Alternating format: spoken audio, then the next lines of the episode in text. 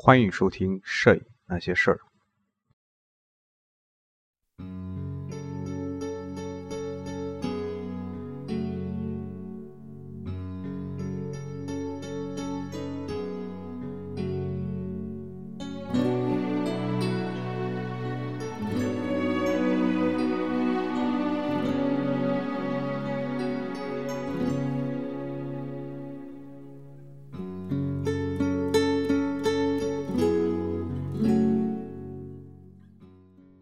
大家好，我是松烈布，欢迎收听《摄影那些事》，这是第八十四期。这期呢，为大家推荐一本书。这本书呢，其实是一直很早就想推给大家的，但是呢，我这人有个习惯，往往很很喜欢的东西，自己很喜欢的东西，就不太愿意，不太愿意让别人看到啊，包括。不，无论是我个人的东西还是别人的东西，我发现有时候在生活中也是这样。我发现一本好书，呃，然后我就我自己看好几遍，然后可能也不舍得去给推荐给朋友啊。一般也会就说朋友来看到了，我就说你可以拿一本书来换啊，然后换着看可以。这本书就是我朋友推荐给我的啊，这本书是我朋友买的，然后我并没有买啊。这本书呢，就是。落单的三幺八国道啊。失去了你，只会在风中坠落。三幺八国道啊，落单。落单还出过一本书，叫做《南方北方》，那本书我没看啊。如果是有兴趣的话，大家也可以去买来看一下那本书。落单，我我本人还是非常非常喜欢这个摄影师啊，他。但是我对他对他个人并不是，并不是非常，并不是非常非常的了解啊。这本书其实还是以那个，呃，以图片为主啊。那么文字呢，文字穿插着一部分啊，很少。拍摄手记上是这样写的：二零零八年八月，然后从四川雅江县城出发。翻越了高尔市、这多两座海拔四千米以上的高山，下午到达了最后一座高原之城康定。从这里开始，开始告别了西藏。我记得他这本书，应该是他这个三幺八之行，好像是经历了一年还是半年的一个时间吧。忘了他是先去的先去的西藏，还是先去的上海。三幺八国道应该是起点呢，应该是从。从上海到西藏吧，好像是这样的吧，具体我也不是很清楚。然后就是落单呢，在这个过程中，在这个旅行过过程中吧，拍摄了很多的很多的这种这个照片啊。他应该是在四川，然后我忘了他是先去的西藏还是先去的上海了，反正是他把整个这条国道呢就开始走了，走了一圈吧。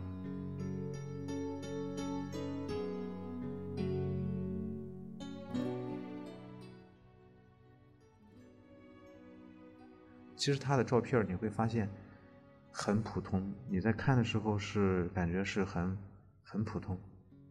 啊，很普通，就就是好像构图啊，包括呃这个，包括他他的这个使用的器材，甚至啊，好像都很简单的样子。但实际上呢，就说它一定是结合了一定一呃一定背背景的。另外，你想，你看它实际上就说在整个这本书当中。一是人们的呈现的状态，就是拍摄了人们呈现的状态。二呢，就是基本就是场景啊，场景。有有些照片里面是没有人物的，场景和呃，主要还是以这个场景大气这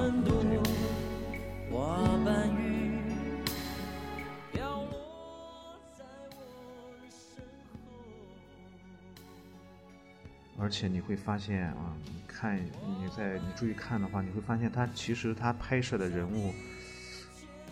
给人的感觉是有一点怪怪的感觉，不是说我们日常生活中感觉到的那种很正常的那种那种状态。那么总是感觉这种这这个人物好像有一点怪，包括它里面会拍摄了一些，我记得有一张呃，类似于有精神疾病的一个一个人物吧。那么人的这种怪呢，可能可能一是他的神态、动作啊，另外呢，可能是他的他的这种打扮和装束。嗯，我不知道大家有没有这种感觉啊？尤其是在出门在外的时候，我是会有非常强烈的这种感觉，就是因为我是在外地，嗯，会非常不注重一些东西，比如说穿着。就会感觉就会特别随意，然后在外地可能，尤其是对于拍照来说，可能你的这个胆量也会大一些，因为你自己把自己就摆在了一个所谓的这个就是外外乡人或者说异地人、外地人的这种状态，所以你在拍很多东西的时候，可能有很多东西都会吸引你的注意，所以你在拍的时候，可能就会从这个思想上就会格外的放松。表现的就是胆子也特别大，然后在本地人来看的时候，就好像这个东西有什么好拍的，是吧？其实我忘了是很早的时候听过一个一个一个讲座吧，好像是一个老师说过一句话，他说他说也很简单啊，他说你你看我生活的这个城市，呃，很多人他每天这样在这里在这里生活，他根本不知道这个城市是怎么样的。哦，你让他拍这个城市的话，他他也不会拍，他也不知道该拍些什么，他就认为这些东西都很普通嘛，有什么好拍的呢，是吧？然后他说，有一次呢，他带着一个日本团，这个团呢是一个摄影团啊，就是很多呃摄影师，这些摄影师来到这个地方的时候，这个城市呢本身是没有不像北京、上海这些很具有具有历史啊，或者说具有这种。风光特别好的这个这种这种城市吧，就是很普通一个城市。这些日本人呢，就感觉特别的惊喜，到处的拍照。呃，很多当地人就问他们：“这这个有什么好拍的呢？”我想，这个一是因为人的思想不一样啊，第二呢，就是就是他发现了与他自己故乡不同的东西啊。就是在你当你在身身处异地的时候，你的这种观察力，包括你的这种。你在下意识当中，你就会对很多东西感兴趣，尤其因为很多东西可能在你的家乡，你熟悉的那个环境里没有，所以你就会去对这些东西感兴趣，然后你可能就会发现一些本地人习以为常和不太在意的东西，反而能够拍好，就像森山大道去拍纽约，这个罗伯特·弗兰克去拍美国一样。我我我不知道是这样比喻是不是合适，但是我觉得。有的时候确实是这样子。就我个人来说，我在我在本地，就是我在平时的时候，基本上很少拿单反去拍照，除非我这个这天目的非常明确，就需要去拿着单反，带着单单反去拍照，或者说有什么样必须拍的东西啊，有什么活动啊，需要用单反，一般就是要么微单，要么直接就手机算了。有人说出去旅游，手机完全就足够了。要么就微单完全足够了，要么就不要带那些傻大黑粗又重又沉的累人的那些单反。而我呢，恰恰我觉得这个这个是想法是是是是相反的。呃，我觉得当我们去一个一个地方很远的地方，或者说这个地方可能你这辈子就来一次，就更应该拿着单反去好好的好好的去拍一下，哪怕是旅游式的这种走马观花式的这种拍法。也应该用你最好的器材，非常非常细心的去观察去拍摄，而不应该像，呃，有些有些人的观点，就拿个手机我随便拍一拍。是他，如果你只是作为一个旅游照的话，它完全可以达到你的这个目的。但是对于对于我觉得一个热爱摄影或者说对摄影还是比较看重的话，我建议还是带着单反，哪怕。就是带上你最好的器材，当然在这个镜头的选择上，我觉得可能还是以轻便方便为主。前几天有个哥们儿说准备锻炼身体，然后去西藏，然后就开始从现在去开始准备这个器材，然后又要为了去西藏买什么器材等等等等，嗯，然后。问我的意见，又要不要带小白，要不要带幺六三五什么之类的？我说你一支镜头完全足够，就是要要么幺六三五，要么直接二四幺零五完全可以。我们说这个地方我们可能去一次，确实确实是呃非常，可能这辈子就来一次。但是呢，出门在外，只要是大家经常出门的话，应该会有体会的。确实，它也确实是一一个非常辛苦的事情。所以在一个器材上有一个有一个平衡点，我我觉得是有一个有一个平衡点，就是带着你刚刚好的那个器材。那么我我给他的建议就是你直接就。二四幺零五这支镜头就可以，因为它进可收，远可攻。当然，最后这个还没定下来，这是这也是只是我我个人的意见。呃，所以我对这个，尤其是对这个，类似于我为什么要推这个《三幺八国道》这本书呢？就是它提供了一种一种拍摄方式，这种拍摄方式其实也不也不新鲜。如果是你看那个《森山大道》的书的话，你会发现。森山大道非常喜欢一个美国的一个小说家，好像叫好像叫什么格鲁亚特是叫什么来忘了。他写了一本书叫《在路上》嘛，那本书对于森山大道的影响还是特别大。森山年轻的时候也曾经也曾经去游历日本，但是他不单纯的是是为了拍照片啊。所以我觉得在这个，尤其是当你爱上摄影的时候，往往你会。渐渐的也会爱上旅游。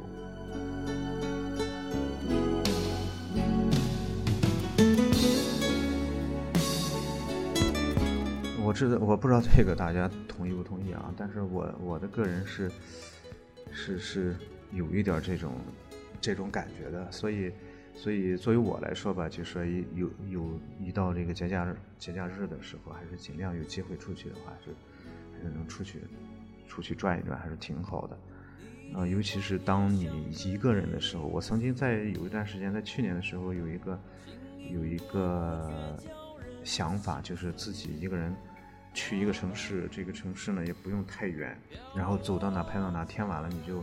饿了就吃，然后累了夜晚你就去就近的旅馆去睡就可以，然后第二天继续走，就这样。因为因为什么呢？因为就是在有一年我去。我去济南，我去济南的时候，当时是开车去的。我我把车放在一个地方，然后因为有有事情嘛，然后就步行走走一直走，走在京畿维济那那那就那一片吧，那一片还算是比较比较旧的那个地方吧，就发现这个生活气息特别浓郁，那个路特别窄，两边满满的全是车，在人行道上很多很多老百姓摆着各种各样的摊位。嗯，吆喝的、叫卖的等等吧，各种老人穿着裤裤衩的背心，坐着那种马扎，拿着大蒲扇在路边这样乘凉聊天，那种生活化的那种场景特别特别好。而这个路的两旁全是平房，但你往远处看的话，在这些平房的后面呢，就是高高的那种几十层的那种高高楼大厦，那种感觉特别好。而且我走的那段特别长，当时没有带单反，只是带着那个微单。然后走那个路特别长，两边全是类似于这种东西，一下子想起我在上大学的时候，我曾经去过附近那一片地方。当时是和和我们我们班里四个男生去吃那个烧烤，第一次吃了那个那种东西啊，那种那种那种硬硬的那种羊羊羊什么羊啊，就一下子想起那个日子，就感那段时间，然后感觉特别特别美好。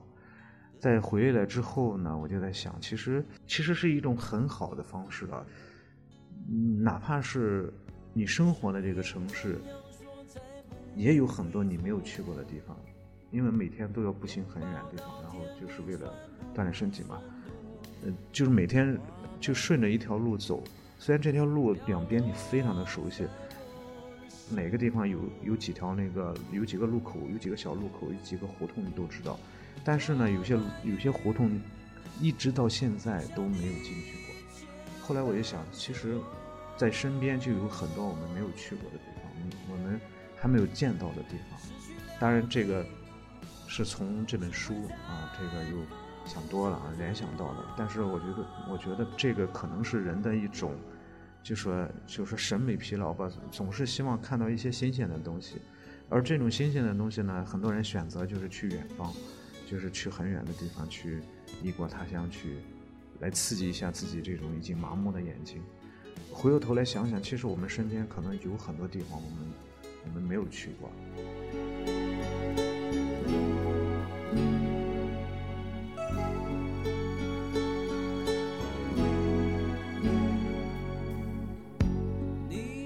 提到那辆车，他开的那辆车，这是一辆两千年生产的北京的切诺基，两轮驱动，啊，在网上买的二手货，只花了两万多。他好像把这辆车改装啊，你看他这个就写到啊，把它改装成了真正意义上的迷你房车，后排座位被拆掉，木板做了平台，后备箱连成一个整体，驾驶后座放一台小的冰箱。里面放几百个胶卷，冰箱两边是大号的整理箱，有一个单人床垫。我记得就是就是看了这本书，然后曾经跟那跟朋友们说起来，就是自己开车出去的时候，他提供了一些经验吧。你比如说在夜晚的时候，你要停到一个地方，比如说他提到宾馆、医院、居民小区的停车场，他把这个车窗。全部都挡好，然后在车上睡觉，然后开着灯去写文字等等。尤其是医院是一个不错的地方。第二天起醒醒来的时候，可以去医院的洗手间去洗刷，这是一个很好的方法。这这个也可以为我们大家将来可以提供一定的经验吧。其实我们在外面。尤其是你开车出去的话，其实这个确实是一个问题啊。这个住是一个问题啊，因为你出去的时候，我们的这个，尤其在国内啊，你们我们这个，我们这个花销，首先我出去的这个经验啊，首先最大的花销是什么呢？有两部分，第一部分呢是不是各种景点上的门票，这个太贵，这个真他妈贵，特别坑人。无论你这个景点大还是小，人们抱这样一种心理，就是。既来，既然来了，是吧？那么多花一点也就进去了，也就无所谓了。我那年，我零八年开车去去城山头，那是号称是中国的最东头吧，好像是。开车开了老长时间，到那个位置，然后门票是多少？一百五还是多少来？太坑人那个门票。那最后既然来了，就去呗，进去了。进去之后开着车进去了，进去之后特别大。确实，除了那个、那个、那个山，他那个提了一个字叫“山山山无尽头”，不是叫叫什么来？叫天尽头是叫啥？好像叫天尽头吧？好像谁去了天尽头三个字觉得不不是很合适，就写了一个加了一个字叫天无尽头，是叫什么来忘了？嗯，然后就转了一圈就出来了，就特别坑人。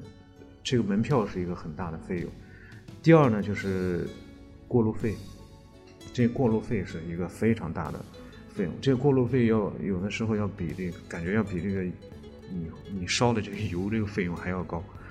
嗯，尤其是你走走这个高速公路的时候，而且，呃，中国的高速公路怎么说呢？嗯，在山东的这个高速公路还算是比较好的。我走过最烂的高速公路就是在河南，从郑州往南京走的时候那一段高速公路实在是。太太坑人啊！那么在呃山西那高速公路还可还可以，最好的路我觉得还是我们山东的这个路还是最好，所以这两方面是非常非常就是非常非常大的支出啊。那么刚才提到就说不去这个景点，可能有些可能很多朋友都都认为啊去不去这个景点，其实怎么说呢？真的像我之前说的那样啊，有些地方你可能这辈子就是去一次嘛，有的时候就这样想，那么来了也就来了，就不要去不要去在乎那几百块钱，也就也就去了，大多数都是这样，都是这样想。另外还有一个支出呢，就是住住宿这个，其实住宿呢怎么说呢，就是特别坑的一点呢，就是不同的时间，它这个费用还不一样。另外呢，就是各地的这种这种差距还是比较大的。我我去北京的，我在北京的时候，原本想计划去避暑山庄，呃，正好那天是星期星期四，然后我想星期五去，星期五、星期六待两天，星期天就回来了。从网上去做那个去订那个旅店的时候，基本全是客满，然后我也没有去贸然的去去。其实我估摸着去呢，可能也会也也不会有有什么问题。呃，经验就是周五、周六特别贵啊！我去那个我去海边的时候，就是我选周一去，我星期天走，然后星期天晚上就特别就特别便宜。啊，我去青岛的时候住的那个还海景房，那个还两百两百九吧，好像是。然他说，如果是你周五、周六来的话，就是五百，啊，五百甚至还要更多。当时我一听这个，他这个时间，这个这个周五和周六啊，特别特别关键啊。另外呢，就是我在我去青岛的时候住在八大关大酒八大关酒店的一个旁边的一个旅馆。那时候是在过年之后的元宵节，当时我们去的时候，因为我们是公差嘛，住的特别便宜，就六十，一个人三十，两个人是六十，特别便宜。然后他说，那老板嘛跟跟我们年龄差不多大，然后每天嗯住了很长时间，每天都在聊天然后他就说，这个如果是你们在暑假的时候来，啤酒节的那几天来的话，所有的房子。几乎都是一千以上，都要上千的。当时想一想，真是，真是太可怕了，真是。这个是题外话。其实这个我对于外出，尤其是对于独自的外出，于坐车、坐公公共汽车也好，还是坐火车也好，这个我的经验其实并不多。但是坐火车的话，我现在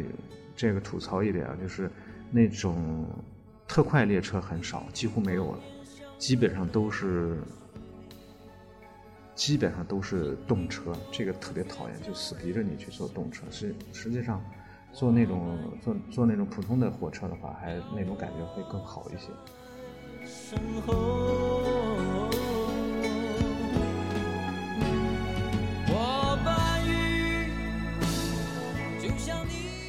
这个片子非常有意思，在在其实就是在一个农村，这种现象它也是反映了中国社会变革中的。呃，一些一些阶段吧。你看这张照片啊，就是呃一片繁杂的、嘈杂的、非常乱的这种水乡。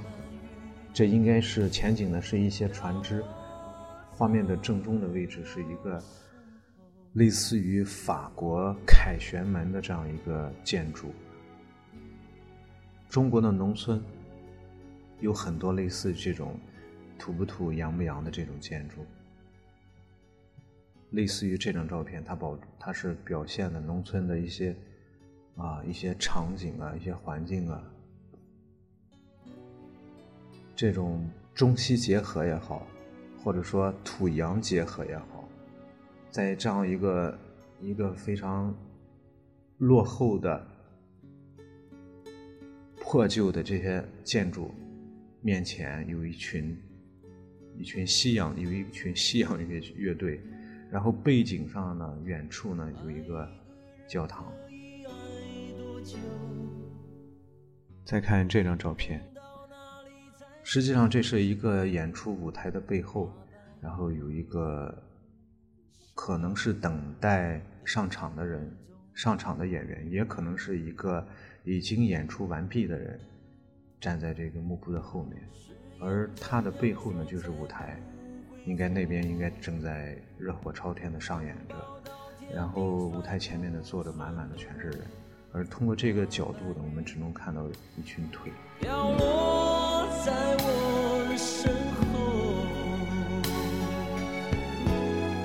他接下来的文字又提到了每天的洗漱的问题，加油站提供卫生巾和洗漱的水管，还提到积累的经验，每天。把车速控制在六十公里，这个速度正好能够让我自如的去观察路边出现的事物。没有明确的目的地，走到天黑就住下来，路程不超过一百公里。其实一个人的一个人的旅行也是非常枯燥的，尤其是开车的时候。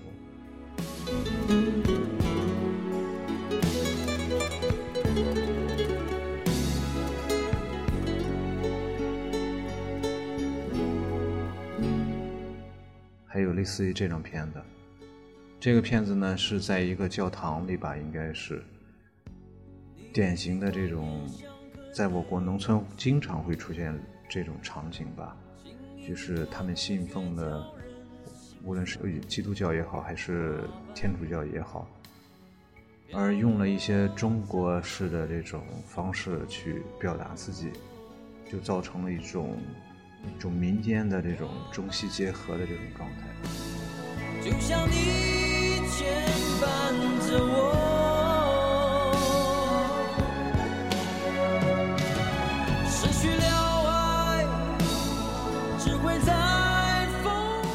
我们看这些照片，你会发现，其实落单这个人，他的这种这种观察力是非常强的，对事物的这种呃洞察力，对景物的洞察力非常的敏锐。这个是一个摄影师非常非常难得的。另外呢，就是他很注重他在他在拍摄的时候，实际上是非常注重这个片子所他要表现的内容的。那么有一些照片呢，感觉上好像类似于，感觉上好像是类似于现在比较流行的一种称法，叫做景观摄影。但是你如果是仔细看的话，它可能就会反映了一定的呃社会阶段的一定的现象。比如说，在当然，它可能不是现在啊，也可能是过去遗留下的很多东西。比如说，在过去刚刚这个开放的时候，很多很多农村会会去引进国外的一些东西，他们去盖一些东西，像是中像是国外的很多著名的建筑物，无论是白宫还是到凡尔赛宫，还是到到这个凯旋门等等吧。无论是哥特式还是罗马式，各种建筑形式都在中国曾经出现过。而它又结合，而中国的这些人呢，他又结合着本地的很多特色，或者说他在盖的时候，在建造的时候，因为某些技术的问题或者什么原因，没有办法达到像这个真正的那个那个什么那个建筑的那个那个形式的时候，他会想想到一些解决的办法，而且这些解决的办法呢，可能是用了。中国式的解解决的办法，然后就会造成最终所形成的这种建筑呢是那种土不土、洋不洋啊？你说叫中西结合，这个就好像有一点夸大那种感觉，造成了一种特定阶段、特定的历史阶段，在特某些特定的地方，呃，出现了一些非常非常搞笑、另类的一些建筑物。奇怪的建筑物呢，基本上会出现在一些城乡结合部，或者说是一些不太发达的一些稍微小一点一些城市的城市里面。所以他在沿着这条三幺八国道，在走了这样一段，这走了这样一圈通过他的观察呢，去发现到有一条路，那么延伸到整个中国社会的这种。改变，也不能叫揭露，应该说去表现了一些不同时期下社会的状态、人的状态，包括农村的状态，包括城市的状态，啊，包括文化的状态等等吧。那么在这里面呢，有有非常富有的城市，也有非常偏僻的农村，有穷人也有富人。那么整个是，如果你整个看下来的话，会有一种略带荒诞的那种感觉在里面。花瓣雨飘落在我身后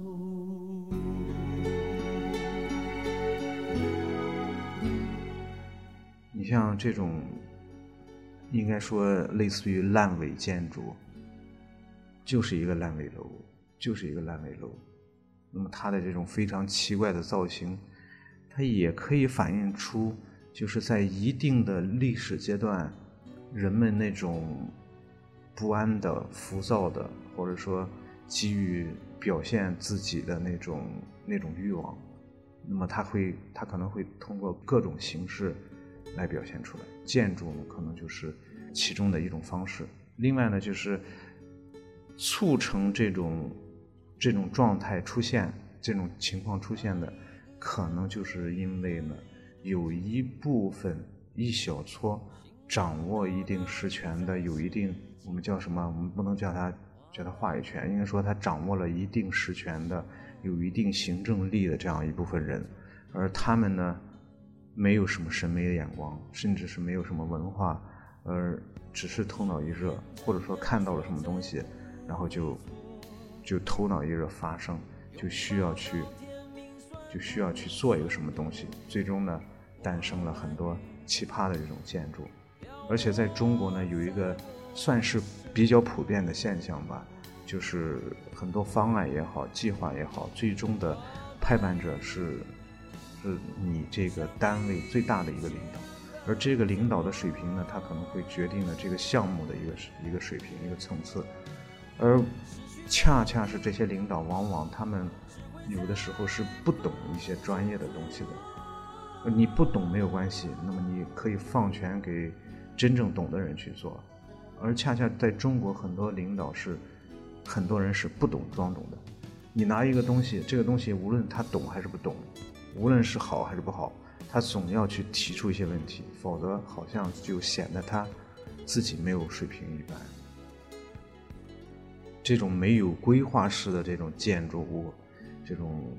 像坟墓一般的、像墓碑一样的这种建筑，无不就反映出一个城市规划的问题，然后就是整个这个这个城市急于成长的这样一种心态吧。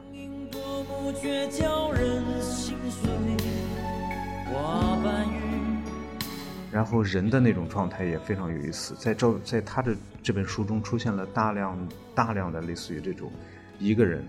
尤其是你看他的穿着，那么这个西服在西方本身是一个非常正式场场合穿的一个一个一个服装，到了中国，这个西服呢就变成了像是便装一样的服装。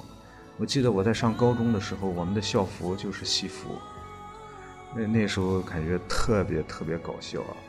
现在我不知道了啊。就过去我们去农村，很多农村的下地干活的人，他们也是穿的西服，而且西服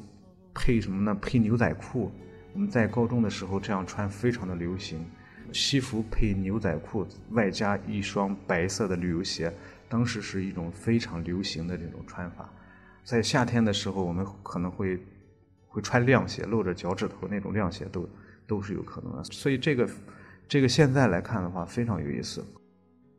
呃，现在应该在中国的某些地方可能还会还会看到类似的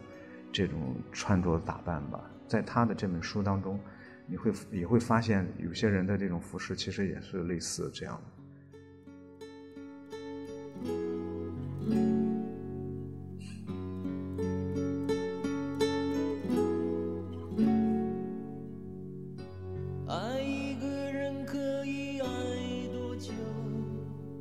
我觉得他这个片子实际上他受他受这个西方那个影响，西方一些大师的影响还是比较比较重的，这个痕迹还是比较明显的。包括他的这种形本身这种形式就是就是非常明显的。呃，这个这个摄影师是我我个人非常喜欢的啊，推荐给大家。他我我觉得他比我觉得他比那个那个那个严明严明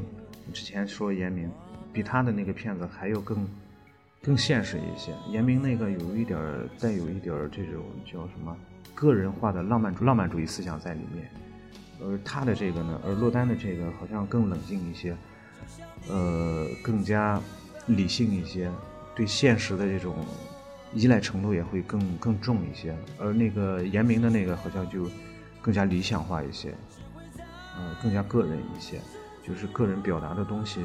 那种私人的成分会更多一些。本期节目到此为止，欢迎关注我的新浪微博，新浪微博搜索“松列布”。好了，我们下次节目再见。